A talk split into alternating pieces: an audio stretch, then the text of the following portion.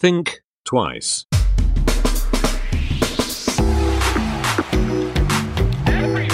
Think twice. Der Podcast über Innovationen, Werte und Wandel. Herzlich willkommen zur Episode 8 vom Podcast Think Twice über Innovation, Werte und Wandel mit Patrick Breitenbach. Und Nils Benson. Okay, das hast du jetzt gemerkt. Wir haben gerade im Vorgespräch darüber gesprochen, dass Patrick immer Nils Benson so passiv-aggressiv. Also, bitte, das war dynamisch. Ich bitte dich. Genau, Dynamisch, genau. genau. Wir haben aber auch gesagt im Vorgespräch. Bitte? Uplifting war das. Uplifting, ja. Das, das ist am Anfang so einer Podcast-Beziehung, da fällt ihm das noch nicht so auf, weil nach 40 Jahren Podcast kannst du mich vielleicht mal anders ansprechen. Du betonst meinen Namen immer so komisch. So, jetzt müssen wir mal ganz kreativ eine ähm, Überleitung finden zum, zum, zum, zum Teil zwei. Ja, zum Glück bist du kreativ. Ich bin kreativ. Ja, dachte ich immer. Manchmal. Ja. Ja. jetzt gerade bin ich überrascht. Nein, du beschämst mich. Jetzt wollte ich gerade die Überleitung machen. Jetzt Ja, hast du mich ganz kreativ versaut. gestört. Also wir machen jetzt ähm, die kreative Überleitung zum Teil zwei des Podcast Think Twice über Innovation, Werte und Wandel zum Thema Kreativität. Und ähm, ja, Patrick hat uns ja letztes Mal ein bisschen durchgeführt durch so seine Idee von einem Kreativitätsprozess und ähm, Ja. Vielleicht fassen wir nochmal so die ersten Phasen zusammen, ähm, wo es darum geht, ähm, ähm, die Mythen ein bisschen aufzuklären ähm, über, über, über Kreativität. Ja, und äh, vielleicht ganz äh, zu Anfang äh, vorangestellt, das ist natürlich nicht meine Idee von Kreativitätsprozessen, sondern das stammt natürlich aus der Kreativitätsforschung, die ganz viele andere Leute schon vor mir gemacht haben und ich greife das quasi ja einfach nur auf. Ein Stück weit. Vielleicht ergänze ich es noch kreativ mit so ein paar Kleinigkeiten. Genau. Ähm, beziehungsweise die Metapher, ähm, die mir zu diesem Prozess einfiel, war ja tatsächlich die Phasen, ähm, die existenziellen Phasen im Leben, nämlich anhand der Geburt und all dem, was dazugehört. Und vielleicht er erzähle ich noch mal ganz kurz, was so die einzelnen Schritte im Kreativitätsprozess sind. Gerne. Es beginnt nämlich meiner Ansicht nach ähm, sozusagen mit der Zeugung im Prozess der Geburt, also das, was vorher passiert. Das macht ja eigentlich auch noch Spaß, würde ich sagen. Ja? Ähm, und das ist für mich so ein bisschen die Inspirationsphase. Die setze ich sozusagen gleich mit der Keimung. Ähm, das heißt, letztlich geht es darum, in der Inspirationsphase, in der ersten Phase, kann man auch Analysephase nennen oder Verstehenphase, wenn man sich so Design Thinking ähm, Prozesse anguckt.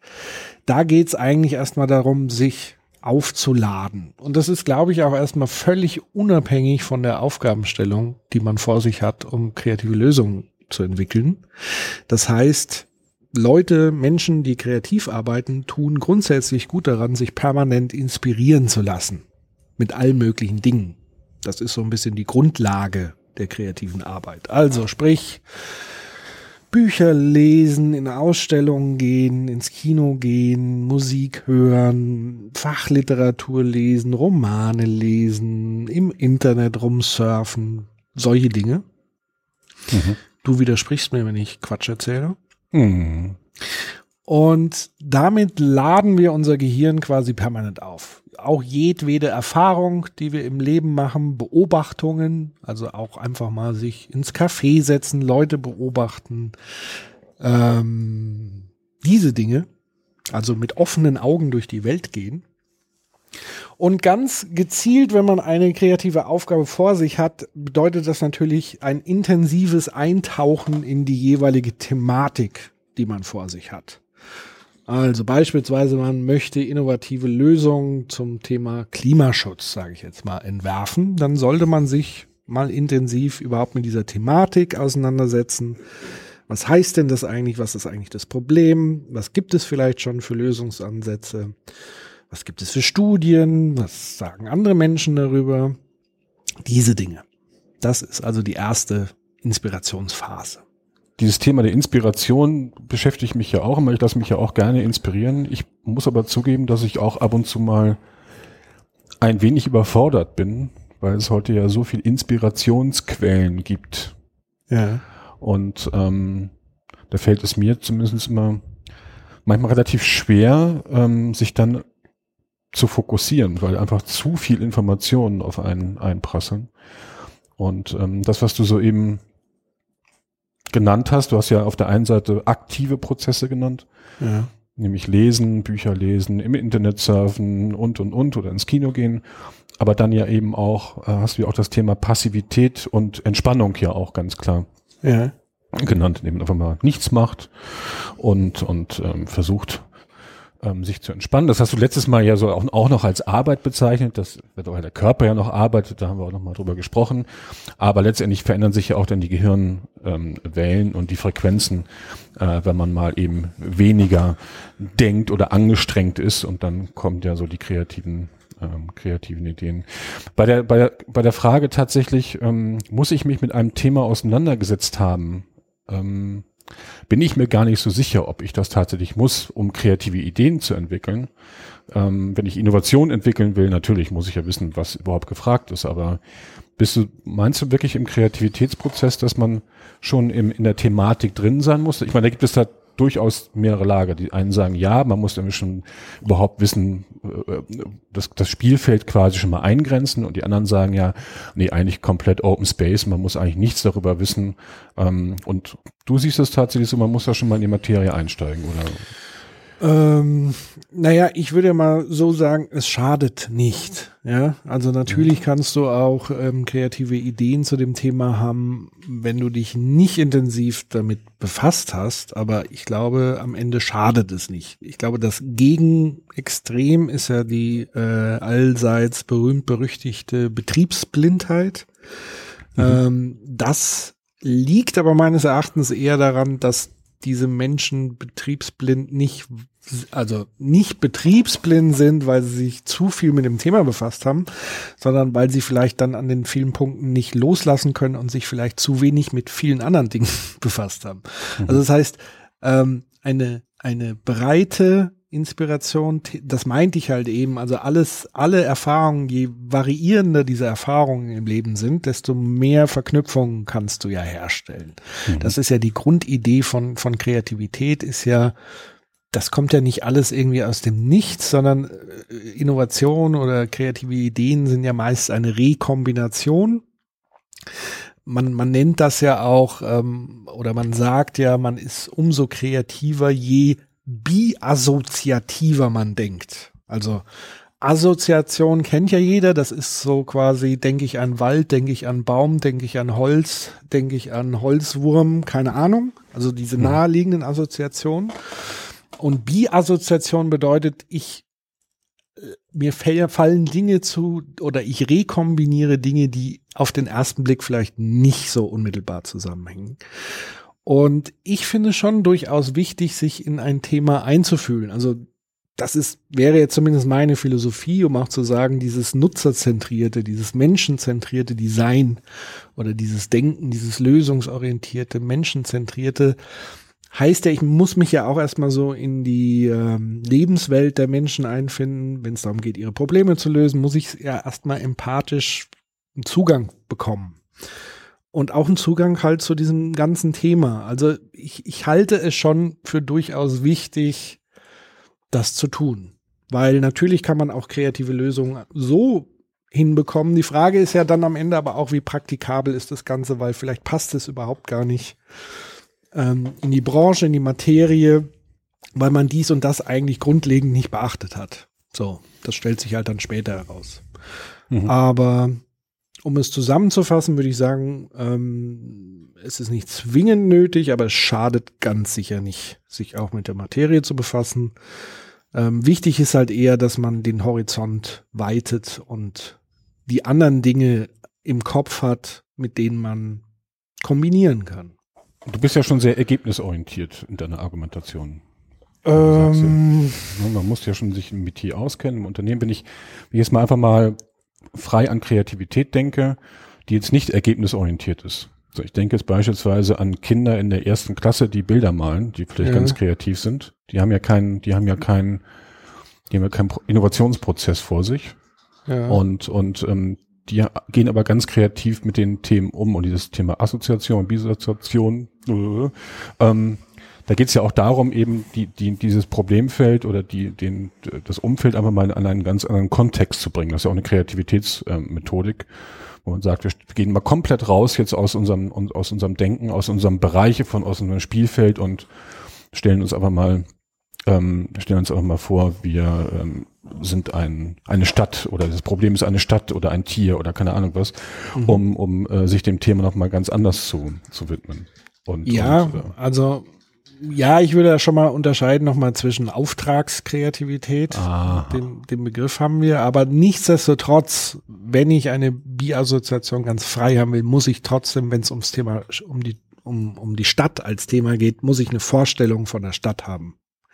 Also so ganz auf der grünen Wiese, das ist natürlich Quatsch. Also ich muss schon grundlegend eine Vorstellung von. Und so arbeiten ja auch Kinder. Also Kinder rekombinieren ja auch. Also die, Mhm. die machen ja nicht aus dem Nichts was, was völlig Unbekanntes ist, sondern das, was sie halt kennen, rekombinieren sie zu einem neuen Kunstwerk und so weiter.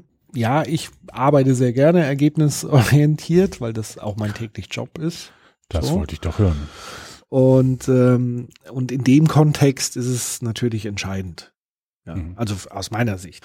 Ja, das ist ja wie gesagt, das ist eine alte Diskussion und klar, wenn man in einem Unternehmen ist und wir sind ein Markt, wir haben ein Produkt, dann sind wir natürlich in diesem Kontext. Und ich kann ja nicht irgendwo anfangen und sagen, ich bin jetzt bei ähm, ZDF Digital beispielsweise, wo du ja arbeitest und äh, du machst dir jetzt Gedanken über ähm, genmanipulierte äh, Maisaufzucht. Ähm, Mhm. Das würde ja das in deinem Kontext überhaupt keinen, überhaupt keinen Sinn machen. Also durch das Unternehmen hast du ja schon letztendlich den, ähm, den Kontext. Ähm, Da musste ich jetzt spontan an einen sprechenden Maiskolben denken, weil ich gestern so eine Puppe, so eine Muppet-Puppe, weil ich tatsächlich gestern die Serie Kidding geguckt habe. Da geht es Okay. um mit, mit Jim Carrey, der so ein Kinderprogrammmacher, der auch dann mit seiner Schwester so Puppen gebastelt hat, die sprechen können und so weiter. Irgendwie, und das meine ich halt, ja. Also es kommt sofort so eine neue Verknüpfung. Du, du Mhm. wirfst mir was hin. Ähm, und dann Stöckchen. habe ich sofort, genau, das Stöckchen und dann schnappt der Hund zu und äh, apportiert brav ähm, das bis, zum, bis zum nächsten Stückchen. Ja, Genau, genau, so, so läuft es. Aber das ist ja schon der Idealfall. Und im Unternehmen hast du ja dann häufig, wenn du nicht im, im, in einer kreativen Rolle drin bist, gehen wir mal darauf ein, sondern du bist eben in einer nicht kreativen Rolle angestellt, sage ich mal. Also ich glaube zumindest, dass so dieses ganze Rollenverständnis in Unternehmen, die und die auch die Hierarchie, die Hierarchie oder die Hierarchien, ähm, dementsprechend das ganze Thema Kreativität oder die Kreativität in Unternehmen auch ähm, sehr stark im negativen Sinne beeinflussen und dass viele Menschen einfach ihre normale Kreativität äh, vorne beim Pförtner ähm, abgeben und vielleicht abends wieder abholen. ja, weil natürlich ähm, da, dazu gehört ja so ein, so ein gewisser Mut auch, Bi-Assoziation zu formulieren. Ja, also da lacht man dann mal drüber, wenn man so eine Bi- Bi-Assoziation ausspricht. Und das heißt, viele verlernen eigentlich diesen Mut, kreativ zu denken und auch das auszusprechen. Deswegen funktionieren natürlich so Methodiken wie Brainstorming, also klassisches Brainstorming ähm, in den Raum reinrufen, meistens sehr schlecht. Vor allen Dingen in Kulturkreisen, wo sowas halt eher nicht so gelebt oder gewünscht ist. So, und ich glaube, da hör, gehört der deutsche Kulturkreis definitiv dazu, weil Mhm. es unmittelbar zusammenhängt mit dieser Fehlerkultur. Also bloß nichts Dummes sagen, nichts Falsches sagen, nichts Blödes, Lachhaftes sagen. Und das wird ja eigentlich schon, also mindestens mit der Schule wird dir das ausgetrieben, weil da wirst du ja permanent bewertet und zwar nach richtig und falsch. Gibt's ein schönes Beispiel von, von Heinz von Förster, einem meiner Lieblingsphilosophen. Der hat mal die Geschichte erzählt, irgendwie ein Neffe, glaube ich, war es, kam weinend aus der Schule und hat gefragt, was ist denn los mit dir, was ist denn passiert?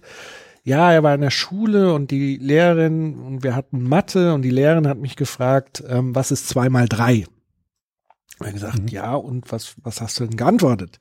Ja, ich habe geantwortet, äh, zwei mal drei ist drei mal zwei.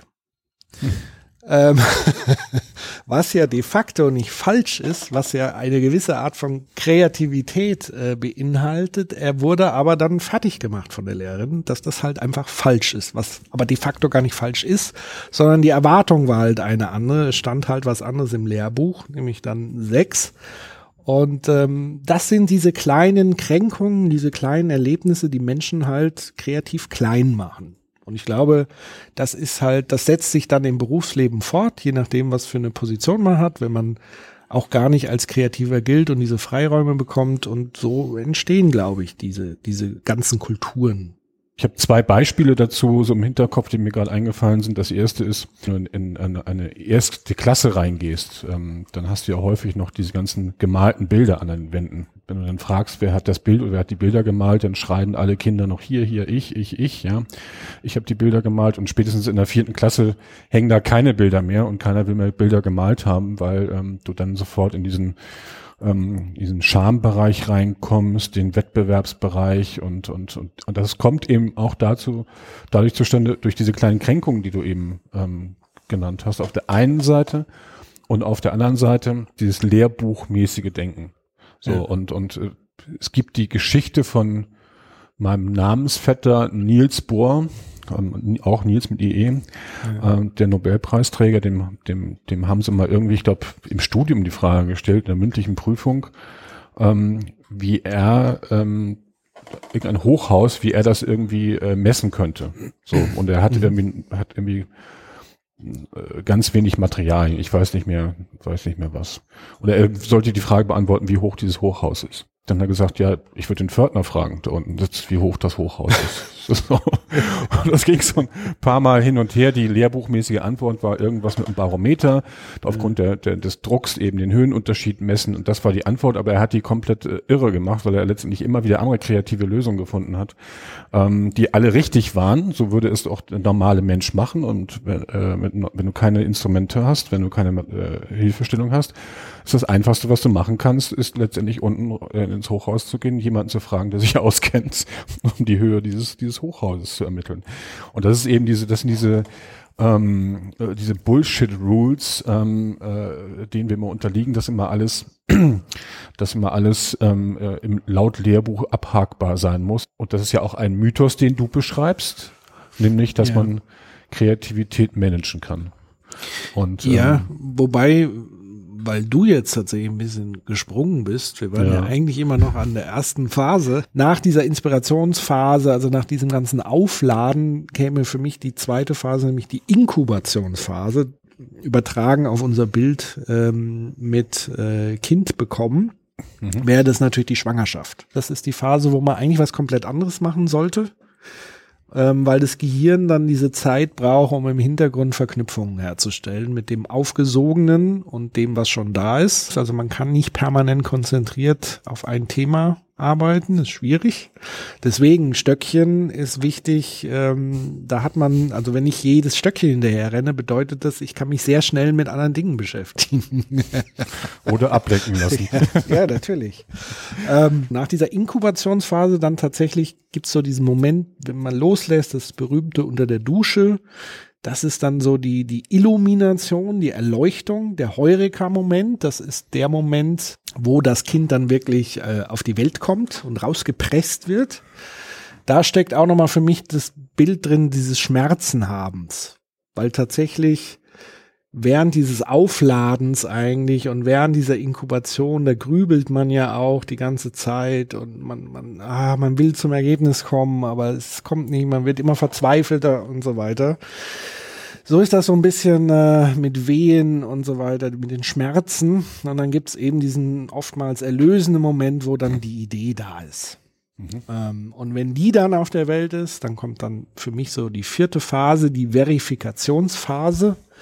Also dann wird das Baby, was gerade auf die Welt gekommen wird, wird erstmal gemessen, gewogen, ein bisschen sauber gemacht das ist halt so ein bisschen, da prüft man die Idee oder sortiert die Idee, wenn man ganz viele Ideen äh, gemacht hat, dann geht's ja darum, herauszufinden, welche Idee ist denn eigentlich machbar. Und das ist eigentlich ein ganz wichtiger Punkt, weil das sollte vorher überhaupt gar keine Rolle spielen. Deswegen, das meine ich ja mit diesem Rumspinnen und so weiter. Da muss genug Raum da sein für die Menschen, ganz viel rumzuspinnen und so blöd die Idee erstmal klingt, sie rauszulassen, weil die Bewertung kommt dann eher zum Schluss. So, mhm. und um, um das nochmal abzurunden, wäre dann für mich die Elaborationsphase, da geht's dann darum, die Idee wirklich auf die Straße zu bringen. Das ist dann vergleichbar mit dem Wachstum des Kindes und die einzelnen Stufen, die es durchläuft, krabbeln lernen, laufen lernen, sprechen lernen. Das ist so das berühmte, eine Idee auf die Straße bringen. Also wirklich die Umsetzung einer Idee, sie zu testen, sie wachsen zu lassen. So. Genau. Und dann geht's in die Schule und dann ist alles doof. Das ist alles doof und dann müsste ich eigentlich neu erfinden. genau. Genau, man kennt das tatsächlich bei Startups, da gibt's so ähnliche Phasen, dann gibt's auch so eine Pubertätsphase und dann gibt's aber auch irgendwie so dann diese Elder Statesmen, die reine Ver nur noch verwalten und, und dann geht's irgendwann Richtung Tod und, und hoffentlich eine Art Wiedergeburt. Naja, das durchschnittliche Unternehmen in der normalen Wirtschaft werden die Unternehmen, glaube ich, durchschnittlich 13 Jahre alt. Ja. Das heißt, sie kommen nicht mal in die Phase der Pubertät. Also nicht mal das wird ihnen gegönnt, sondern sie äh, schaffen es nur ähm, 13 Jahre alt zu werden. Also durchschnittlich. Es gibt natürlich viele Unternehmen, die, die länger am Markt sind, aber wenn man sich so mal die auch mal im, im MDAX oder im DAX oder auch Nasdaq, Nasdaq anguckt ähm, über die über einen längeren Zeitraum, so viele Unternehmen halten sich da tatsächlich nicht. Aber vielleicht ist das wie mit Hundejahren. Äh, davon gehe ich mal aus, dass ein Unternehmensjahr durchaus mehrere Menschenjahre kostet, wenn man es mal so, wenn man es mal ja. so betrachtet. Ja, vor allem ich, ich habe noch nie 13 Jahre in einem Unternehmen gearbeitet, also in einem. Hast du überhaupt schon mal 13 Jahre gearbeitet? habe ich, hab ich überhaupt schon mal. Gearbeitet. Hast du überhaupt schon mal 13 Jahre gearbeitet? Nein, tatsächlich. Aber das ist ja auch ein Punkt, ähm, dieses Thema äh, Firmenzugehörigkeit und Innovationsfähigkeit finde ich ja auch extrem spannend.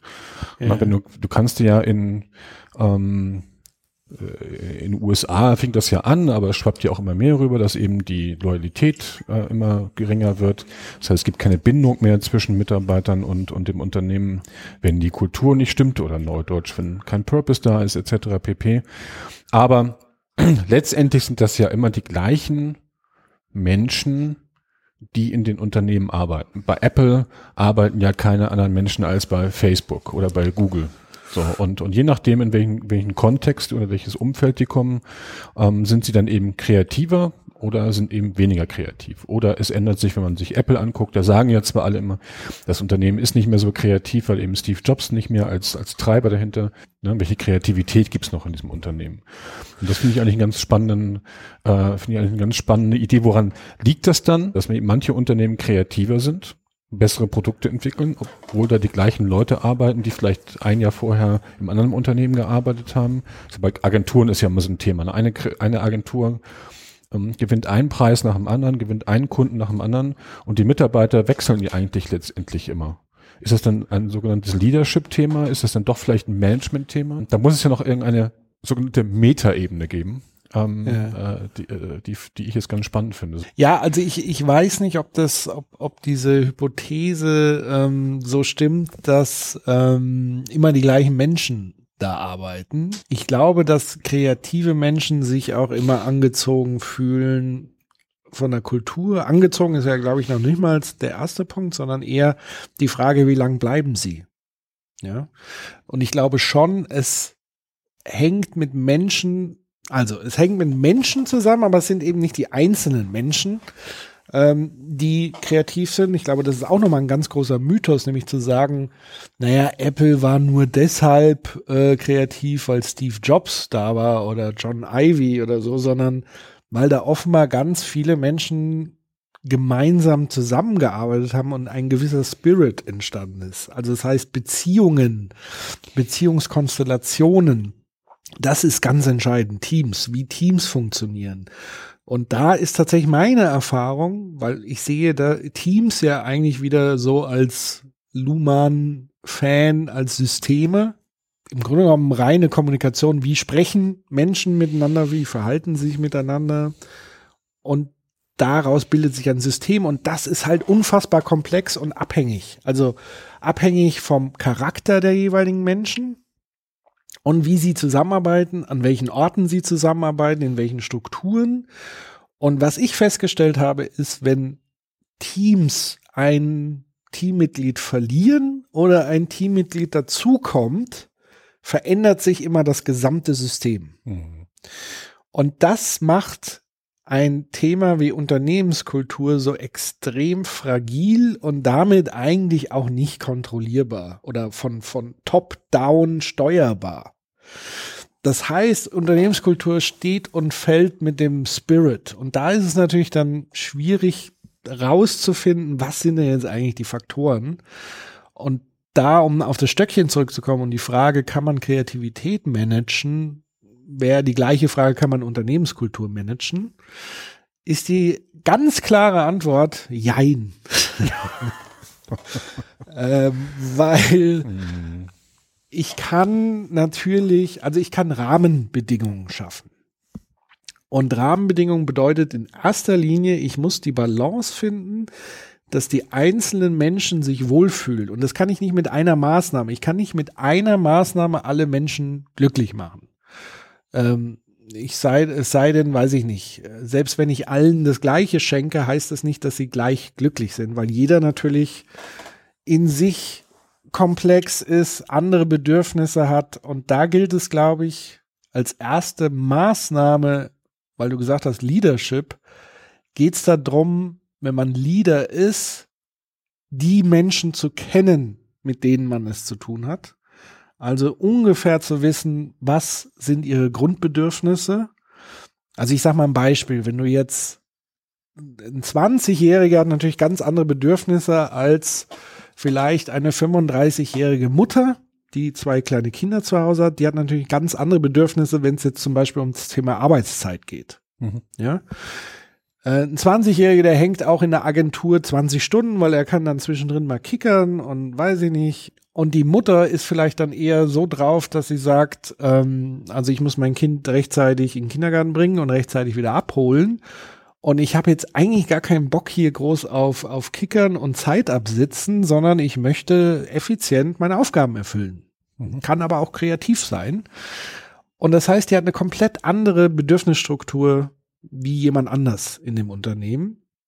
Und das aber rauszufinden und da eine Balance zu finden und im Grunde genommen jedem etwas anzubieten in dem Unternehmen, dass er zumindest so auf dem Grundlevel ist, dass er happy ist, sich identifizieren kann. Also je mehr man die Grundbedürfnisse beachtet und dem anpasst und gleichzeitig wiederum schaut, ist das ein Mensch, der eher Verantwortung übernehmen möchte? Ist das vielleicht eher jemand, dem man ganz klar sagen muss, was er zu tun hat? Das sind ja auch Bedürfnisse. Also nicht jeder ist da gleichgestrickt. Nicht jeder will Verantwortung übernehmen. Aber vielleicht sind es gute Listenabarbeiter. Das heißt, rauszufinden, mit welchen Menschen habe ich zu tun, was sind ihre Stärken, was können sie vielleicht nicht so gut und ihnen dann etwas anbieten, ähm, was da bestmöglich matcht. Und das ist natürlich eine unfassbar komplexe Aufgabe. Deswegen würde ich sagen, oftmals ist es einfach auch viel Glück, ähm, was im Spiel ist. Plus aber auch dieses Mindset zu haben, wenn man genau so daran gehen würde, zu gucken, darauf zu achten. Das verändert sich ja auch permanent. Also auch immer wieder hinzuhören, wie geht's dir denn gerade? Also wenn jetzt zum Beispiel ein Krankheitsfall in der Familie ist, hat die Person natürlich ganz andere Dinge im Kopf. Ähm, und da immer wieder am Ball zu bleiben. Und deswegen glaube ich, dass Management ähm, zu mindestens 95 Prozent ist Kommunikationsarbeit. Also, oder Leadership, sagen wir so. Nicht Management, sondern wirklich Leadership, wenn man es ernst meint, mit dem Thema Personalführung, Unternehmenskultur und so weiter, ist Zuhören, Sprechen das aller, aller, aller, aller Wichtigste und die Hauptaufgabe. Das, aber ich glaube, das sind auch die Diskussionen, die immer geführt werden. Also braucht es quasi Creative Leadership. Und ähm, aber auch muss man auch fairerweise sagen, das ist natürlich nur in Organisationsgrößen möglich, ähm, sage ich mal, vielleicht bis 200, 250 Menschen. Ähm, danach wird es dann wieder schwierig, ähm, weil es doch alles dezentral ist. Die Menschen kennen sich nicht mehr. Man sagt ja so bis 50 Personen kann man so eine Einheit immer noch ganz gut äh, managen oder führen. Ähm, und dann geht, glaube ich, auch in den ganzen Prozessen dann, wenn da wieder Experten, Spezialisten ähm, äh, gesucht werden, die wieder einen kleinen Teil machen, bis hin, dass man irgendwie sagt, wir brauchen jetzt hier den Chief Happiness Officer, um, um hier nochmal ein bisschen Farbe ins Spiel zu bringen.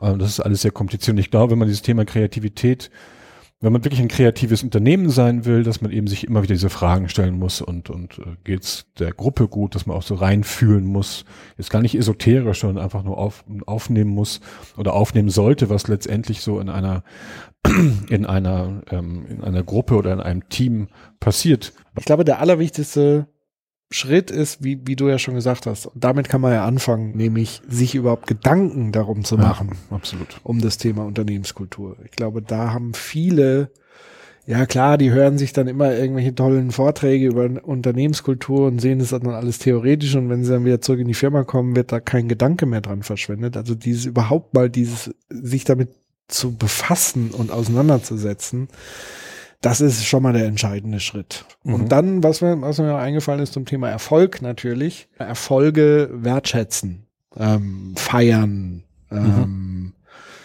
sichtbar machen und sich auch die Zeit nehmen, das zu feiern. Auch das geht leider oft ähm, völlig flöten, sondern man hetzt so von dem einen zum anderen. Viele können sich gar nicht mehr richtig freuen, können gar nicht mehr feiern, weil dann sehen sie ja schon den nächsten Meilenstein.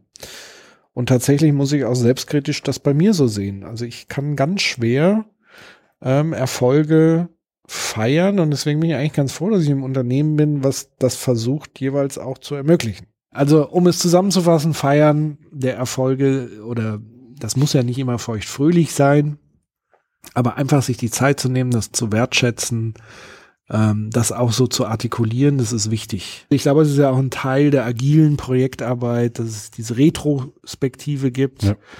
Und feiern und wertschätzen heißt ja nicht nur jetzt, sage ich mal, äh, äh, auf den Tischen tanzen, sondern tatsächlich auch nochmal gucken, was lief jetzt eigentlich nicht so gut, aber was lief gut, was kann man das nächste Mal besser machen und so weiter. Genau, das können eben kleine äh, Rituale sein. Beispielsweise dann wird immer die spezielle Pizza von Pizzabäcker X bestellt oder man geht immer zum gleichen Chinesen oder oder oder, so dass die Teams eben ihre eigenen kleinen Rituale haben, ohne dass es wieder in ein in ein Programm gegossen werden musste, muss, wo wieder irgendein Projektmanager aus der HR jetzt das Feierprogramm entwickelt und daraus wieder irgendwas ähm, gemacht wird, ähm, was irgendwie nach Happiness aussieht und dann ähm, äh, und dann auch noch mal dann wieder zur Inszenierung führt. Ich glaube, da ist auch viel Freiraum äh, vonnöten und auch ganz viel Loslassen von Kontrolle von vonnöten. So, ich glaube, wenn man diese Prozesse alle so ein bisschen aus einer übergeordneten Ebene betrachtet und das alles ein bisschen laufen lässt und das alles irgendwie ein bisschen im Flow ist und das irgendwie alles seinen Weg geht, ich glaube, dann, dann, dann, dann können Unternehmen viel innovativer sein als ähm, zu versuchen, das alles immer dann in, so staccato-mäßig in einen Prozess zu gießen, der dann eben so jetzt Feier von 20 bis 23 Uhr und morgen bitte um 37 wieder hier am Schreibtisch sitzen und was anderes machen. Ähm, äh, das funktioniert ja häufig. Ähm, es funktioniert mal, aber es funktioniert nicht immer. In Agenturen hat es teilweise so funktioniert. Da bist du von einem also ich kann mich an einen, einen Pitch, äh, eine, eine, eine Pitch-Situation erinnern, da haben wir äh, eine ganze Woche bis morgens um fünf gearbeitet, also die ganze Nacht durchgearbeitet, dann kurz nach Hause, ich muss noch eine Stunde nach Hause fahren, kurz eine Stunde schlafen, wieder aufstehen, duschen, wieder eine Stunde zur Arbeit fahren und, und auch nachher dann, was ich nach München, von München auch nach Augsburg und, und das war irgendwie, sind die Wochen so an, zwei Wochen ganz intensiv so an mir vorbeigerauscht. Ja, und dann kommst du nach der ganzen Situation, bist du total dicht und kommst am nächsten Tag dann um 11 Uhr dann mal ein bisschen später in die Agentur und dann wirst du damals begrüßt mit Mahlzeit, ähm, nur weil, weil wir nicht pünktlich um einen halben Tag Urlaub genau, genau einen halben Tag Urlaub eingereicht habe. Ähm, ja, aber das ist auch in Agenturen natürlich auch immer in den ganzen Kreativ-Dingen auch immer irgendwie falsch gelaufen. Das machst du eben nur eine Zeit lang mit. Das kannst du auch vielleicht nur machen, wenn du etwas jünger bist. Ich wollte tatsächlich nochmal dann, ähm, weil wir jetzt schon an einem Punkt kann man Kreativität managen, wollte ich dann doch nochmal, ähm, weil es gibt ja Kreativitätsmethodiken, es gibt ja tatsächlich Prozesse wie, sag ich mal, Design Sprints, Design Thinking, das kann man ja schon durchaus als Innovationsmanagement bezeichnen, oder? Für mich sind das Innovationsmethoden, aber ähm, im Management schwingt bei mir, das ist jetzt, kann, man kann es so bezeichnen, wenn wir uns darüber einig sind, was es bedeutet, dann kann man das auch Innovationsmanagement äh, nennen. Aber beim Management klingt bei mir äh, zu viel Command und Control mit durch. Also das, ähm, für ja. mich sind das Methoden und ähm, ich, äh, es gibt natürlich Innovationsmanagementprozesse, die jedes Unternehmen oder jede Branche wahrscheinlich auch anders definiert, in anderen Zyklen definiert. So, für mich sind aber diese, das, was du wahrscheinlich meinst, diese Kreativitäts- oder Innovationsmethodiken wie Design Sprint oder auch, ähm, auch Design Thinking, ähm, das sind eher für Methoden. Ich habe immer mal ein persönliches Problem mit dem Begriff ähm, Management an der, an der Stelle. Also für mich ist jetzt Management weniger dieses Command and Control, mhm. weil es gibt ja auch Selbstorganisation, Selbstmanagement und so weiter und so fort. Also ich würde so als, als Dachbegriff sehen, unter dem es dann verschiedene Methodiken und so weiter auch geben kann, Prozesse geben kann, nicht geben muss. Kann ja auch sagen, Chaos ist unser Innovationsmanagement, ähm, wo man fragen muss, ist, ob das auch sinnvoll ist.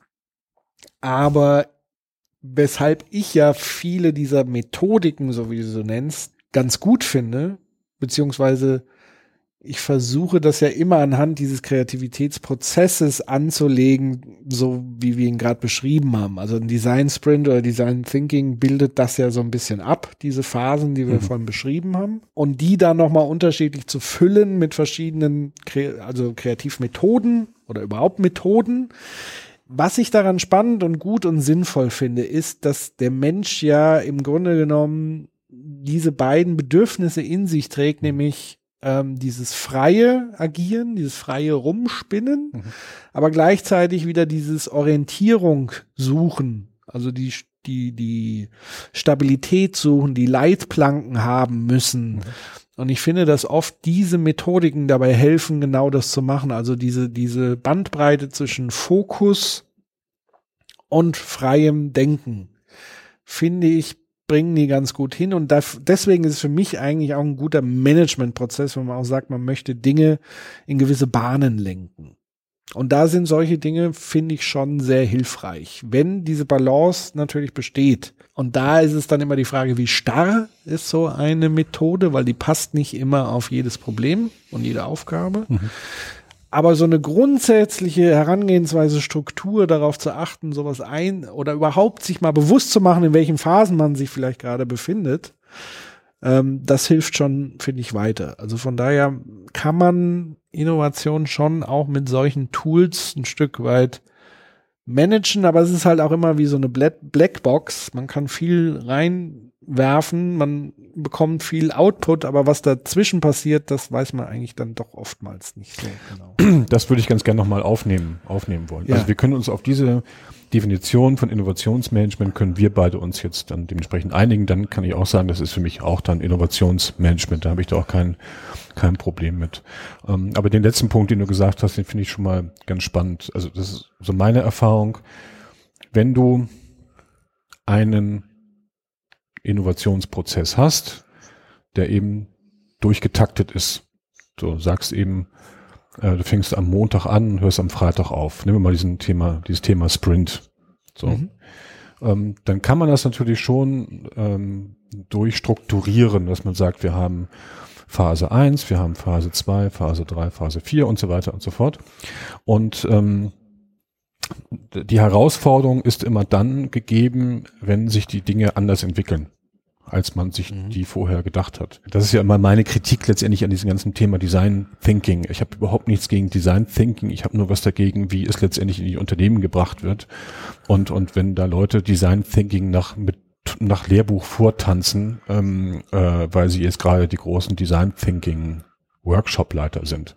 Ich glaube, wenn man ähm, diesen, diesen, dieses, dieses, diesen Rahmen, dieses Framework, diesen, diesen Sprint meinetwegen ähm, strukturiert hat, ähm, ist es tatsächlich wichtig und das ist dann die Qualität auch der Arbeit und auch des Kreativitätsprozesses und, und auch der, die, also auch die, die Verantwortung, die man hat, wenn man so einen Prozess dann dementsprechend leitet, dass man ähm, sehr genau gucken muss, wo ist die Gruppe gerade, wie tickt die Gruppe, ähm, und dann eventuell auch nochmal eben vor und zurück geht und nicht. Das ist auch das, was, was also mir am meisten an solchen Prozessen auch mit Spaß macht, wo ich auch mal sage, ja, das kann man jetzt nicht unbedingt managen. Da muss man sich auch dann, muss, da kommt Erfahrung dazu auf der einen Seite, auf der anderen Seite eben auch ähm, das Empathische, sich auf eine Gruppendynamik einzustellen, zu gucken, wo stehen die, wo stehen die Leute gerade. Deswegen hadere ich immer so ein bisschen mit Begriffen, weil Management ist immer dann Excel-Tabelle und von neun bis zehn passiert das und es darf nur das passieren und dann kommt eine Pause von einer Viertelstunde. Und jetzt aber der, von, von elf bis elf Uhr fünfundvierzig haben wir Kreativitätsmethode eins und zwei und drei. Und dann haben wir, ähm, ähm, das habe ich mal bei der Bank so gehabt, ähm, vor Jahren, ähm, die wollten immer wissen, was ist, was ist denn das Output jetzt in der Mittagspause? Was können wir denn jetzt mitnehmen? was können wir quasi wieder in einen Gantt-Chart einbringen, wo wir auch den Prozessfortschritt jetzt nochmal genau definieren können und messen können? Da steigen bei mir die Nackenhaare hoch. Aber es wird ja häufig so gemacht, die Prozesse, auch die Kreativitätsprozesse, Innovationsprozesse werden immer kleingliedriger, immer immer durchgetakteter und, und da, da wehre ich mich eben noch ein bisschen hippiesk dagegen, zu sagen, nee, da muss auch Freiraum sein, da muss man drauf achten. Und ich habe gerade letzte Woche habe ich einen, einen Workshop gehabt, da ging es eigentlich gar nicht um das Thema Kreativität, sondern es ging darum, wie kann man Nachhaltigkeitsthemen, Digitalisierungsthemen äh, mit Geschäftsmodellen verbinden. In der Bank, die Banker sind jetzt nicht unbedingt dafür bekannt, dass sie ähm, den ganzen Tag ähm, Kreativprozesse durchleben. Das sind so gemacht, dass man quasi Business Model Canvas, Ideen, die einzelnen Teams irgendwie ihre Geschäftsmodelle mal aufzeichnen sollten, äh, im Rahmen dieses doch sehr formalistischen äh, Formats des, des, des Business Model Canvases. Und dann kam von mir dann quasi die Störer äh, im Geschäftsmodell, also aus dem Thema Nachhaltigkeit heraus ähm, oder aus dem Thema Digitalisierung. Dann hat man gemerkt, dass auch da auf einmal wirklich kreative Prozesse in Gang gekommen sind. Die ganze Gruppe vollkommen stimuliert haben, belebt haben und die auf einmal anfingen, da wirklich auch wirklich gute Ideen zu entwickeln. Wenn auch alle gesagt haben, aha, okay, ein Learning heute ist auch, wenn man sich mit Geschäftsmodellen richtig auseinandersetzt und da kommt eine Störung, dass man eben, wenn man da kreativ mit umgeht, eben aus einer Störung, aus einer Disruption auch vielleicht ein neues Geschäftsmodell machen kann. Und das war ein komplett verdichteter Kreativprozess, ähm, Kreativitätsprozess, ähm, der von mir eigentlich gar nicht so angedacht war, der sich in dem Moment ergeben hat, aber von mir jetzt übernommen wird, ähm, quasi wieder verfeinert wird. Aber das vielleicht kann ich es in der nächsten Gruppe, und das wollte ich damit sagen, in der nächsten Gruppe vielleicht nicht so machen oder vielleicht kommen wir nicht zum Ergebnis, weil wir wieder ein ganz anderes Team-Setting haben. Ja, da sind wir uns ja sehr, sehr, sehr äh, ähnlich, was das angeht. Also ich bin kein Fan von der von der reinen Lehre aus dem Buch, ja, sondern lass mich ja dann genauso inspirieren. Es ist gut, wenn man ganz viele Werkzeuge im, im Kasten hat, die man dann rauszückt, wenn man so dieses Gefühl hat als Moderator, ähm, jetzt wäre eigentlich die Zeit reif, das und das zu machen. Oder man merkt, oh, da bleibt irgendwas stecken.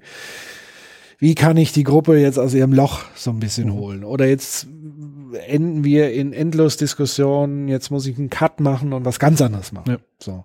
Ähm, das ist wirklich das Entscheidende, dass man sich zwar so ein, so ein grundsätzliches Gerüst vornimmt, aber tatsächlich gleichzeitig bereit ist, das auch jederzeit über, über Bord zu werfen oder über den Haufen zu werfen und zu springen oder Dinge wegzustreichen und so gehe ich eigentlich auch die Dinge an. Aber ich habe immer so einen groben Plan vor mir und meistens ist es aber dann tatsächlich so, dass das äh, an einem Punkt, wo ich dann improvisieren muss. Mhm. Weil ich einfach das Gefühl habe, das funktioniert jetzt nicht mehr, das, was ich mir vorgenommen habe, auf dem Reißbrett.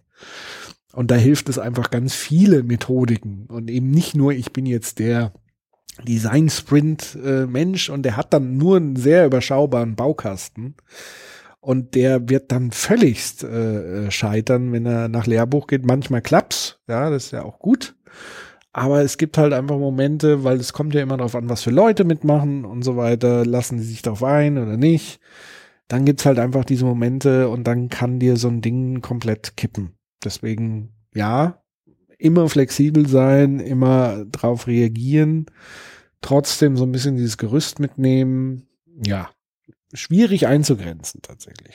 Un uneindeutig. Ja, ja, uneindeutig. Ich meine, du kannst, kannst glaube ich, jeden Kreativitätsprozess ähm, komplett durchdeklinieren, wenn du jetzt beispielsweise einen Kreativitätsprozess in einem Finanzamt machst. Ähm, Design Thinking, ich stelle mir gerade einen Design Thinking Workshop in einem Finanzamt vor, äh, die wahrscheinlich mhm. vorher noch nie irgendwas gehört haben von solchen kreativen Prozessen. Und die kannst du natürlich 1A da durchziehen. Aber wenn du eben auch wieder in, in Organisationen bist, die schon auch mal selber denken können und die vielleicht nicht in diesen, in diesen vollkommen regulierten Prozessen drin sind, ähm, dann musst du nach meiner Meinung schon dementsprechend äh, wie du eben sagst, auf das Thema eingehen, auf die Gruppe eingehen und dann ganz spontan gucken, was könnte da gerade funktionieren ähm, und, und was, was wird wahrscheinlich scheitern, wenn du es jetzt so weitermachst. Ähm, nächster Mythos, ähm, als Kreativer wird man geboren. Also so diese, diese Thematik, ähm, entweder du hast Talent oder nicht, aber du kannst sozusagen Kreativität nicht üben mehr. Also brauchst du ein Talent dafür und du wirst als Kreativer geboren. Also als Kreativer wird man geboren, alle Menschen werden irgendwo, ähm, glaube ich, haben natürlich unterschiedliche Gene, man weiß aber nicht natürlich, wie die, wie die sich auswirken auf die Kreativität. Ich glaube, da gibt es noch ganz viele Sachen, die nicht erforscht sind. Aber letztendlich hängt das dann von der Sozialisierung ab und, und wie du sozialisiert wurdest und ob du als Kind ähm, wenn du drei Fragen zu viel gestellt hast, dann eben als zu neugierig äh, bezeichnet äh, wurdest, weil man äh, gar nicht so viele Fragen stellen darf und das schleift und dann muss man, dann lernt man ja irgendwann, stellt man fest, man muss sich irgendwie verhalten, weil man ja äh, letztendlich auf die Liebe der Eltern angewiesen ist und dann muss man sich anpassen, es geht in der Schule so weiter hin und her. Ich glaube, da gibt es jetzt auch keine Checkliste dieser Welt kann dir das ideale Umfeld da bezeichnen, äh, aufschreiben und beschreiben, weil das wird es nicht geben. Und es wird immer wieder dann Persönlichkeiten geben, die, die ähm, als kreativ bezeichnet werden, die, die ähm, dann so im Nachhinein ist das Narrativ dann irgendwie so dargestellt wird, das ist ein Wahnsinn, das so, so, so ein nicht nur ein Querdenker, das ist wirklich ein, ein kreatives Genie. Die müssen ja quasi so geboren worden sein, weil wie soll das anders gehen? Wir sagen ja meistens Leute, die eben dann weniger kreativ sind oder sich äh, anmaßen, andere Leute als kreativ oder nicht kreativ zu bezeichnen. Was ich eigentlich mal wieder unsinnig finde, ist, wenn, wenn Menschen im, im, in Unternehmen ähm, nicht kreativ sein dürfen.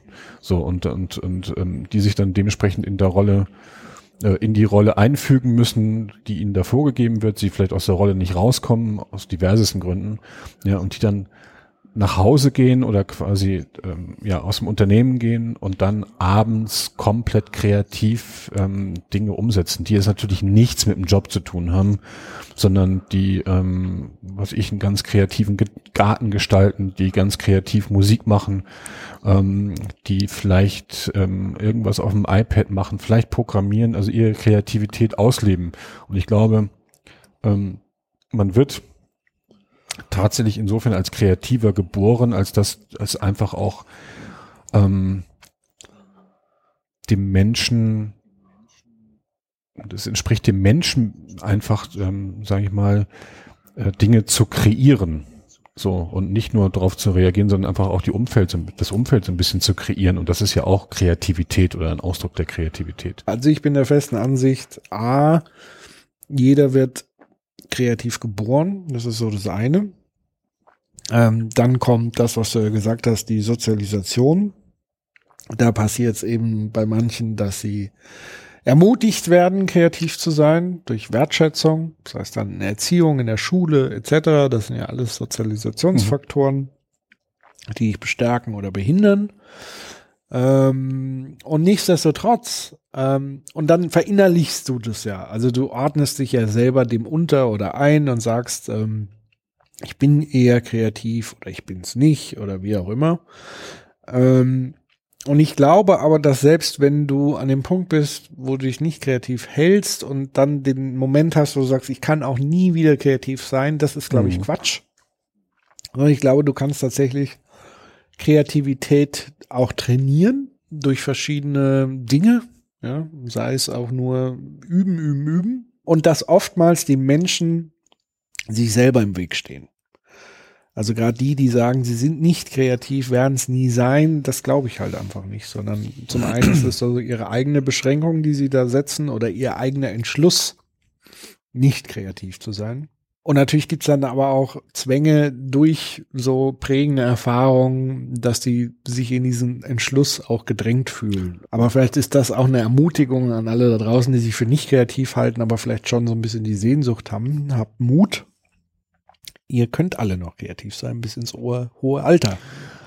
Ja. Würde ich mal sagen. Es ist schon eine Mindset-Frage. Das ist definitiv eine Mindset-Frage. Aber auch ähm, das Spannende ist, wenn man sich mit, mit Künstlern unterhält, ähm, oder auch mit Kunst in Unternehmen auseinandersetzt oder mit künstlerischen oder kreativen Prozessen auseinandersetzt, dass ja viele Autoren zum Beispiel sagen, wo das Werk nachher als kreativ bezeichnet wird, dass der Prozess, das Buch zu schreiben, ähm, eigentlich eher eine tatsächlich als Arbeit angesehen wird. So, und die setzen sich, also ein Buchautor setzt sich ja auch nicht morgens an den Schreibtisch, breit grinsen und schreibt dann einfach in einem Flow das ganze Buch runter. Sondern ähm, viele haben so kleine Rituale, dass sie sagen, sie fangen immer ein neues Buch an einem bestimmten Tag, an einer bestimmten Situation an. Dafür machen sie das und das, also versuchen das Setting dann dementsprechend zu schaffen. Viele sagen auch, sie schreiben einfach drauf los und schreiben und schreiben und schreiben. Nach so einer Zeit gewöhnt sich das Gehirn daran und, und lässt einem auch ein bisschen Freiraum. Vielleicht lässt das Gehirn auch ein bisschen los und dann kann man vielleicht noch ein paar andere Dinge schreiben. Das machen übrigens auch die Maler, ähm, auch bekannte große Maler. Ähm, die Mona Lisa beispielsweise ähm, ist, glaube ich, über einen Zeitraum von 14 Jahren entstanden. So, das war eben ja. auch ein, ein geplanter ein Prozess mit vor und zurück, mit unterschiedlichen Schichten hin und her. Das war jetzt auch nicht so der, der Prozess der Kreativität, wo man sich hingesetzt hat, die Mona Lisa jetzt äh, innerhalb von zwei Stunden entstanden ist. So.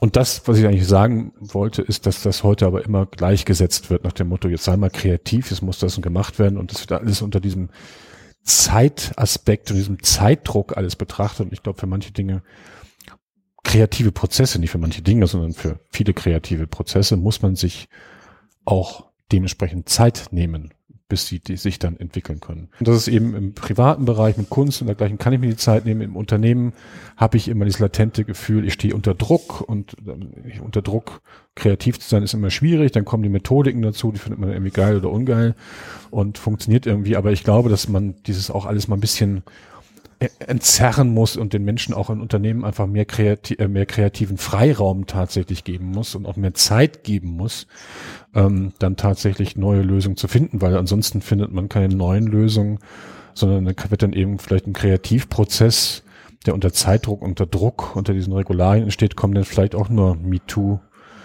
ähm, Produkte raus, so nach dem Motto, ich mache auch das, was du machst, das Produkt, Nachmacherprodukte und Nachmacherideen. Wenn man sich mal ganz ehrlich den Markt draußen anguckt, dann ist ja vieles kopiert. So viel gute kreative Ideen gibt es ja da draußen gar nicht. Ja. So, ja. und, und wird eben viel Copy and Paste gemacht und, und ähm, ja, aber das, das war nicht so nochmal so ein Ausflug von Kreativität wirklich ausleben, erleben, ähm, äh, aufblühen, da ein bisschen mit sich hadern, diesen Prozess durchzumachen. Ähm, und im Unternehmen mit diesem Auftrag im Hinterkopf sind das mal ganz unterschiedliche Dinge. Und vielleicht muss man die beiden Sachen zusammenbringen und über Kunst im Unternehmen und statt über Querdenker, vielleicht gibt es ja auch schon Ansätze, mit über Künstler äh, in Unternehmen mal nachzudenken, weil, und da, da schließt sich also wieder so ein Kreis, viele Unternehmen ja früher mal von Künstlern gegründet wurden. Ja, es wurden die mhm. Unternehmen wurden, entweder warst du, hast du irgendwas gestaltet, warst du kreativer. Mhm. Ähm, das waren so die einen und dann gab es ähm, dann dementsprechend die Handwerker und das waren die anderen. So, und es, es, die Technokraten oder die Start-up-Jungs und Mädels, die äh, heute loslaufen und nach Venture Capital suchen, ähm, das, das gibt's jetzt noch nicht so lange, ähm, diesen Typus Unternehmer oder diesen Typus Nicht-Unternehmer, sondern es waren einfach früher Künstler und oder Handwerker, die mhm. Unternehmen dementsprechend geführt haben. Also das ist mal ganz grob ähm, Landwirte ähm, bezeichne ich es mal mit als Handwerker letztendlich, die irgendwas mit ihrer Hand gemacht haben tatsächlich. Ja, und alles andere kam erst äh, später, aber ich glaube, man sollte die Künstler einfach wieder ins Unternehmen holen, um, um wirklich mal kreative Prozesse aufzusetzen. Ich versuche jetzt mal so die Essenz des Künstlerdaseins rauszuschälen. Der Punkt eins, den du schon bei der Mona Lisa gedacht hast, ähm, nämlich dieses Trial and Error Prinzip. Also Dinge so lange ausprobieren, bis sie perfekt sind. Ähm, so lange darum feilen, in dem Flow sein, bis man so einigermaßen zufrieden ist oder bis dann wirklich dann zufällig vielleicht auch was Geniales rauskommt, wenn man es nur lang genug ausprobiert. Ja, da möchte ich gleich noch also was zu sagen. Mhm. Ausprobieren. Mhm. Ja. Nein, das, das viele Kunst, viele große Kunstwerke sind tatsächlich nicht durch Try and Error ähm, entstanden, sondern durch ganz viele den Künstler jetzt vergessen, habe die Geschichte letztens noch mal gelesen, ähm, die wirklich über Jahre teilweise wirklich jedes Detail ähm, des Gesamtwerkes nachher vorskizziert haben und die wirklich sehr genau geplant haben. Also es ist auch dann Ja, aber das ist ja auch Trial and mh, Error. ja, es ist Dieses Vorskizzieren ist ja immer, ich meine ja, ja, aber es ist schon tun, korrigieren, tun, okay, so korrigieren. aber eben auf ähm, Skizzen machen, planen. Also nicht, ich mach wieder was ganz Neues, ja, okay, ne? nee. sondern immer wieder dieses, ich radiere, dann mache ich wieder und, und, und Mhm. so. ja, Das meine ich damit eher. Da sind wir, sind So. wir aller Meinung. Ähm, Ja. Genau. Also das steckt zum einen so dahinter. Also wenn man das wieder überträgt auf Unternehmenskultur, was, wie kann man was besser machen, dann ist es tatsächlich so diesen Raum geben zum Ausprobieren, sich ausprobieren, die Zeit geben und da fällt mir dann auch gleich die Analogie ein des, des reinen ähm, forschenden Wissenschaftlers. Also nicht den ganzen neumodischen Quatsch, wo Wissenschaftler eigentlich nur noch damit beschäftigt sind, irgendwelche Drittmittel einzuholen und irgendwelche bürokratischen Formulare auszufüllen für Mhm. Fördermittel, sondern die wirklich den Freiraum bekommen haben, um im Labor zu forschen.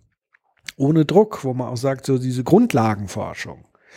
Das ist ja eigentlich das Spannende, ähm, eben frei agierend rumzutüfteln und auszuprobieren und dann eben zufällig oder wie auch immer dann diese Entdeckungen Mhm. zu machen. Das ist wirklich da, die Wissenschaft ist wirklich noch ein, ein Schutzraum der Kreativität, zumindest wenn man Glück hat und sich diesen Raum erarbeiten konnte. Es wird auch immer weniger.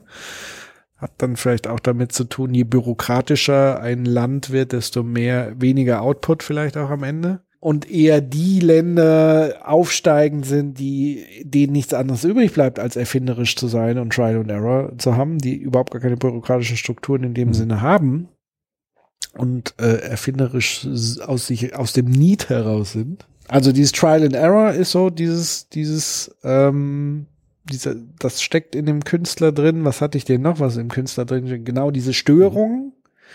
Also Kunst oder Künstler wollen ja auch immer eine, eine Art Störung erzeugen oder beziehungsweise wenn ein Kunstwerk nicht irgendwie stört, wie auch immer es das tut, dann wird es auch keinen Anker haben beim Betrachter, äh, bei der Betrachterin. Also zu sagen, Kunst soll ja immer irgendwie eine Störung im System mehr oder minder auch so ein bisschen erzeugen. Und selbst wenn es hochästhetisch ist und so weiter. Aber sonst hast du ja auch keine Resonanz. Also auch dieser, dieser Musterbruch. Also ein Kunstwerk ist erst, wenn du ein Muster eigentlich durchbrichst. Wenn du was anders machst als andere. Ja, ist glaube ich, dass jedes Kunstwerk, jedes gute Kunstwerk, jede, jedes gute Schriftstück, jedes Bild, das ist auch immer eine gewisse Reibungsfläche auf unterschiedlichen Ebenen. Also eigentlich es muss, es, sagen wir so, es muss, es muss Resonanz liefern. So, und es, da- da- das ist ja die Mischung aus, es muss irgendwie andocken können und aber auch, es muss vielleicht auch ein bisschen kitzeln und stören. So, die, wenn es so diese Mischung quasi ist. Ähm, und was ich halt am Künstler ist so dieses Tun. Ja, also das steckt ja auch wieder im Trial and Error, aber die, die tun was, kommen ins Tun und nicht nur labern und analysieren, sondern wirklich tun, sich ausdrücken und handwerklich sein und wie auch immer. Mhm. Ja. Das ist mir jetzt nur so aufgefallen bei, beim Thema Künstler. Was ich jetzt ganz spannend fand, ähm, dass jetzt lassen wir mal den Künstler weg, Ja. de, bei dem, was du eben gesagt hast, sondern dass Menschen in ein Unternehmen gehen, um eine Resonanz zu erzeugen. Ja. Und Menschen in ein Unternehmen gehen, um da zu arbeiten, um etwas zu schaffen. Ja. Müssten denn nicht alle und müssten nicht alle Mitarbeiter eines Unternehmens dann Künstler sein? Im besten Falle? Brauchen wir nicht genau, brauchen wir nicht genau das, was du eben gesagt hast? Nur diese beiden Sachen, da gibt es noch ganz viele andere Aspekte. Aber Ja. Eine Resonanz zu erzeugen, das heißt auch irgendwas zu bewirken. Ja. Ähm, und, und, und, sei es nur beim anderen, also den anderen zu inspirieren oder eine, eine Idee vorzugeben. Ähm, oder auch, ich mache das mal ganz, ähm, äh, eine Resonanz erzeugen, wenn du in einem Callcenter arbeitest, dass du deinen Job so gut machst, ähm, dass du bei dem jedem, bei der Person, die anruft, die ein Problem hat, dass du selbst da ähm, die, die Kommunikation so aufgleist und so empathisch durchführst, dass du ähm, letztendlich auf der Sachebene, egal wie, äh, dass du eine Resonanz erzeugst. Und das heißt doch eigentlich, dass doch die Unternehmen voll sein müssten von Künstlern. Die ganzen HRler und die ganzen Personalleute müssten doch eigentlich nur noch Künstler suchen. Gerade in den Märkten, die sich schnell drehen, wo schnelle, äh, wo schnelle Veränderung ist, ähm, äh, äh, da brauche ich doch Künstler. Ja, So. also ich sag mal, das führt mich wieder zu so einem anderen Punkt, der damit so ein bisschen un unmittelbar zusammenhängt. Ich mache das mal am Beispiel, weil das ist tatsächlich ein Punkt, den ich besonders finde bei, bei, bei ZDF Digital. Da gibt's ja jetzt nicht so eine HR-Strategie oder sowas, sondern aber es gibt so die Grundhaltung, man guckt sich Leute an, und es geht nicht darum, können die schon was perfekt oder haben die schon irgendwie ein Zertifikat oder sowas, sondern wo ist so ihre Leidenschaft? Ja, also das ist ja das, wo suchen sie eigentlich Resonanz? Und das ist dann tausendmal wertvoller, als wenn du scheinbar schon jemand hast, der schon alles äh, äh, bewiesen, gewonnen, ist tausendmal wichtiger, dass selbst wenn einer das noch nicht perfekt kann, aber du weißt, der hängt sich da unfassbar rein, um es auch on the job zu lernen. Das ist, äh, das ist Gold wert. Das, das ermöglicht diese Resonanz und das ermöglicht dann diese Entfaltung. Und dieser Mitarbeiter oder die Mitarbeiterin wird dann auch sehr, sehr dankbar dafür sein, so eine Chance auch einfach zu bekommen. Und ich glaube, das ist so ein bisschen der Knackpunkt. Also sowohl bei den meisten HR-Prozessen, die halt wirklich dann auf Zeugnisse, Noten und so weiter gucken und sich gar nicht so damit befassen, so worauf haben, also wo steckt die Leidenschaft der Leute? Und auch nicht diese Flexibilität zu, zu haben, zu sagen, wenn irgendjemand merkt, so Führungsaufgaben, das ist gar nicht so meins. Ich will so das oder äh, keine Ahnung, ähm, ähm, Redaktion ist jetzt nicht meins. Eigentlich finde ich so diese Produktionsbegleitung und Planung viel spannender. Da ist ja oftmals dann bei Unternehmen einfach nicht die Möglichkeit, auch die Felder dann im Zweifel zu wechseln. Weil man plötzlich merkt, eigentlich würde mir die andere Aufgabe viel mehr Spaß machen. Ich bin jetzt aber auch, ich müsste jetzt erstmal ein dreijähriges Studium machen und so weiter, bis ich aus Sicht der HRler dafür geeignet wäre. Und das ist halt oftmals auch so das Problem, dass da viel zu wenig drauf geguckt wird. Ähm, wo liegen jetzt auch temporär die Interessen? Genau. Und das zu fördern und wieder einzusetzen, flexibel. Mhm. Ja, das finde ich ein sehr gutes Beispiel. Ich habe mich gerade daran erinnert, ähm, ich habe ja mal im, nachdem ich aus der Werbung rausgegangen bin, 97 bin ich ja in das ähm, Klaus Steinmann Institut für Innovation und Umwelt nach Bochum-Wattenscheid gegangen, ähm, wo wir damals quasi ein industrielles An-Institut waren, der Steinmann GmbH und Co. KG, die es heute nicht mehr gibt leider. Ähm, und aber damals eben einer der größten Bekleidungshersteller ähm, Europas war mit insgesamt 14.000 Mitarbeitern, also schon ein großer Player.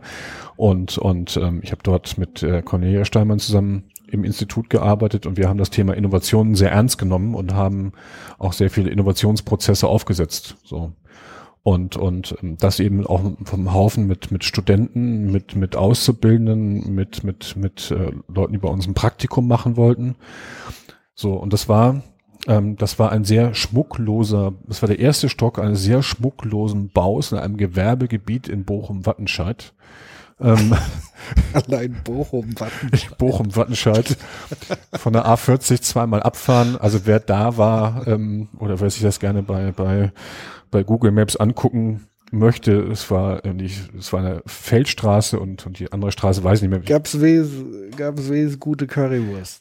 Dafür musstest du dich auch wieder ins Auto setzen. Ähm, wenn du Glück hattest, kam irgendwie so eine fahrende Imbisswagen mal vorbei und ähm, Okay. Kantine zugegebenermaßen war es auch nicht so gut. Aber ähm, wir haben unfassbar geile Sachen da gemacht. Wir haben in, ich weiß noch, wir haben ein Meeting gehabt ähm, mit dem Vater, der gesagt hat, wir brauchen Innovationen im Unternehmen und, und ähm, wir sollten uns damals auf Stoffinnovation so ein bisschen fokussieren, weil das war so das Offensichtlichste. Und ähm, wir sind rübergegangen, haben gesagt, oh, Stoffinnovation ist jetzt auch nicht so der Hit, aber haben dann relativ schnell, also äh, die Aufgabe war dann zu lösen innerhalb von sechs Wochen. So, weil da war die Messe und dann mussten wir da sein. Es war quasi, es war so eine Art von Sprint in sechs Wochen. In sechs Wochen ja. von null auf Messe. So. Und, und ähm, wir haben das geschafft von nicht nur von null auf Messe, sondern wir haben es auch geschafft von null auf 30 Millionen zusätzlichen Umsatz mit einer verbesserten Marge. Und äh, das ist das Endergebnis. So, und, und wir ja. waren extrem kreativ. Jeder war Künstler letztendlich auf seinem Gebiet auf einer Sachen gemacht hat, von denen er überhaupt keine Ahnung hatte. Das ist genau das, was du eben gesagt hast. Ich habe das mit Conny Steinmann dann immer mal vor ein paar Jahren haben wir mal ähm, haben uns mal getroffen und und haben dann mal über diese Zeit gesprochen und dann meinte sie und dann hat sie auch absolut recht gehabt. Wir haben die Leute machen lassen. Jeder hat so seine äh, hat so sein Talent eingebracht. Ähm, da ging es nicht um Positionen, um um Direktorposten oder irgendwas, sondern es ging einfach nur darum, dass diese scheiß Messe in sechs Wochen war und jeder musste einfach so funktionieren, ähm, äh, dass die Messe ein Erfolg wird. Und es hat funktioniert. Und, und ähm, das heißt, wir waren, jeder hat sich eingebracht wie ein Künstler, jeder hat versucht zu, zu machen. Ja, wir haben alle gemacht, wir haben anderen unterstützt in diesen Prozessen, wenn einer mal, äh, wenn einer mal nicht weitergekommen ist. Ähm, äh, äh und, und das war genau das, was du eben sagst. Die Leute, wo, und das, was ich eigentlich sagen wollte, ergänzend ist, dass wenn wir heute über Rollen, über Holokratie und dergleichen, über neue Organisationsformen sprechen, das hat sich damals, diese Rollen, ähm, wenn du in so, einer, in so einem Flow bist, dann ergeben sich diese Rollen automatisch. Du hast so Hauptrollen gehabt damals, ähm, dann bist du in eine Nebenrolle gegangen, weil du einfach mal, ähm, äh, weil beispielsweise der Auszubildende irgendein Projekt hat, äh, gemacht hat und du auf einmal in der, nur in der Rolle warst äh, desjenigen, der das verstehen musste, was der Auszubildende macht, um dann weitermachen zu können. Also da spielten die Hierarchien keine Rolle und es war einfach wirklich eine extrem anstrengende Zeit, aber auch eine extrem geniale Zeit, die so viel Spaß gemacht hat und, und die echt kreativ war, die fast künstlerisch war. Und, und ähm, äh, ja, und das, das ist das, was heute fehlt. Das kannst du, das ist die Kultur, das ist dieses, dieses ähm, Machen, das ist das, was bei ZDF Digital äh, macht, dass jeder so seine Talente irgendwie auch entfalten kann, lernen kann, machen kann, umsetzen kann. So, und dann, dann, dann kriegst du auch dieses Wachstum hin, was, was ihr da ja in ein paar Jahren hinbekommen habt. Das ist ja dann auch wieder eine Typusfrage. Also nicht jeder hat so dann den Mut, einfach auch mal zu machen. Also im Grunde genommen hast du alle Möglichkeiten, aber viele äh, ähm, fassen dann nicht den Mut, das auch einfach zu nutzen und auszuprobieren. Das ist dann auch immer eine Typenfrage. Hm. Ich glaube, man kann ja auch das nicht erzwingen. Ich glaube nicht, dass es eine Typenfrage ist, sondern ich glaube, dass einfach dann so viel kulturelle Regeln im, im Raum stehen, wo du Angst hast, dass du trotzdem noch eine Regel ähm, dann ähm, nicht einhältst und dann doch wieder ähm, da ein, ein Problem bekommst. Weil ich glaube, die, die meisten Personen, die dann nicht den Mut haben, das zu machen, stellen sich abends aber trotzdem noch an den Herd und zaubern irgendwas, was sie noch nie gemacht haben, in zwei Stunden akribischer Kocharbeit, wo sie auch den Mut haben, etwas zu machen. Ich glaube, weil sie das einfach machen dürfen, weil ihnen keiner da zwischenfunkt, weil es nicht darum geht, jetzt ein, ein perfektes Ergebnis abzuliefern. Im besten Fall sollte es schmecken. Ähm, vielleicht aber auch nicht, dann hat man ein Experiment gemacht, aber ich glaube, wenn du in ein Unternehmen gehst, ähm, dann, dann hast du sofort diese, ähm, dann bist du sofort in der Persona drin, in der Rolle, du setzt sofort die Maske auf, äh, die deiner Rolle oder nicht mal deiner Rolle, sondern die deiner, deiner Funktion, deiner, deiner Jobbezeichnung entspricht. Und, und, ähm, und deswegen trauen sich dann viele nicht, weil sie auch bei anderen gesehen haben, nach dem Motto, ja, der hat das mal gemacht und hat auch gleich eine Abmahnung bekommen. Das gibt es ja, das gab es ja alles, gibt es wahrscheinlich heute auch noch jeden Tag. Ja, wenn du aus deiner Rolle rausgehst. Mhm. Komischerweise habe ich, wenn du mit den Leuten sprichst, habe ich auch schon von ganz vielen gehört. Ich habe am meisten erreicht, wenn ich quasi aus meiner, wenn ich eigentlich ähm, Dinge gemacht habe, die ich gar nicht machen durfte. So, wenn ich über meine Grenzen gegangen bin, wenn ich aus meiner eigenen Komfortzone rausgegangen bin, wenn ich wirklich ein Risiko eingegangen bin. Ähm, das, was Künstler ja auch mal machen, die gehen immer ein Risiko ein. Ja, das ist ja auch ja. das, das ähm, äh, ähm, der Prozess, dass du als Künstler bist du immer äh, äh, oder du kannst letztendlich beim, als Künstler immer nur mit dem, mit dem Misserfolg rechnen, weil du hast immer Kritiker, ja, weil du immer wieder Sachen ausprobierst. Mhm. Wenn du etwas Neues machst, gibt es nicht das perfekte Neue, sondern oder die perfekte Kunst, das perfekte Bild, sondern hast immer wieder auch im Innovationsprozess äh, Zwischenschritte, die eben dann wieder durch das Feedback letztendlich ähm, äh, dann immer wieder verbessert werden. Ist ja auch ein großes Thema im Bereich von Iteration, im, im Thema, ähm, im, im, Prozess des Design Thinkings, nach meiner Meinung immer noch vollkommen falsch verstanden. Ähm, oder häufig falsch verstanden, nicht immer. Und, und ähm, ja, es hat ein Künstler natürlich auch vom noch ein Grund, dass ein Künstler eben immer mit der Kritik rechnet, ja. Ähm, ähm, äh, genau das ist auch das, was fehlt in Unternehmen, diesen Mut zu haben, mit Kritik umzugehen. Also wir brauchen noch, noch ein Plädoyer mehr dafür, dass wir Künstler ins Unternehmen bringen. Und ich musste jetzt gerade tatsächlich, weil ich äh, parallel, äh, das muss ich jetzt mal auf Instagram hier posten, wenn das interessiert ist, hört, kann das auf Instagram. Ich habe nämlich währenddessen wieder hier so Sachen gemacht. Hast du schon wieder gezeichnet? Okay. Ich glaube, das müssen wir mal. Hast, das habe ich heute bei Instagram schon gesehen, dass du genau das wollte ich eigentlich noch. Ja, das mache ich jetzt als zweite. Das Kreativität So, im das Unternehmen. Du geht bist ja der Künstler quasi. Ähm, Ich bin, ich lass mich wieder mehr auf dieses Künstlerische ein. Ich, mir macht das unfassbar Spaß. Und ich finde es bei so Gesprächen, also es heißt ja nicht, während ich male, dass ich nicht zuhöre, sondern im Gegenteil. Auch das nochmal als Tipp, dieses Rumkritteln. Das könnten ja manche als unhöflich empfinden. Aber mir hilft es dabei, einem Gespräch zu folgen. Also es hilft mir dabei, meinen Geist, der sonst sehr, du weißt es ja, Stöckchen, Stöckchen, Ja. Stöckchen, Hechel, Hechel, Hechel, bringt es mich dabei, nochmal anders zu fokussieren. Also irgendwie ist mein Gehirn dann halb damit beschäftigt, aber ich kann mich dann besser auf das Gespräch konzentrieren. also ich hoffe, du wirst auch das Bild jetzt dementsprechend, was du jetzt gerade gemacht hast, auch bei Instagram dementsprechend posten mit Hinweis auf unseren Hab ich. Podcast. Ja, wunderbar. Das habe ich nicht Ja, gemacht. das, ja, Künstler, die müssen sich auch ein bisschen besser vermarkten. Aber wie gesagt, guckt mal bitte bei, bei, ähm, bei Instagram, bei Instagram, bei Patrick Breitenbach, ähm, äh, darauf, was er für Bilder malt während eines Meetings. Das habe ich heute Mittag schon gesehen. Ich war jetzt ein paar Tage nicht bei Instagram, weil mich irgendwie gelangweilt hat, aber ich werde heute natürlich mal draufschauen und versuchen, dieses Bild zu interpretieren und äh, zu gucken, was es sind ja viele Bilder in einem. das sind ziemlich, ja, das wie heute das Gespräch, das waren auch ziemlich viele, zi- ziemlich viele Themen in einem Podcast. ich habe sogar Think Twice da reingemalt. Echt? Tatsächlich in das Bild. Gut, Ja. wunderbar.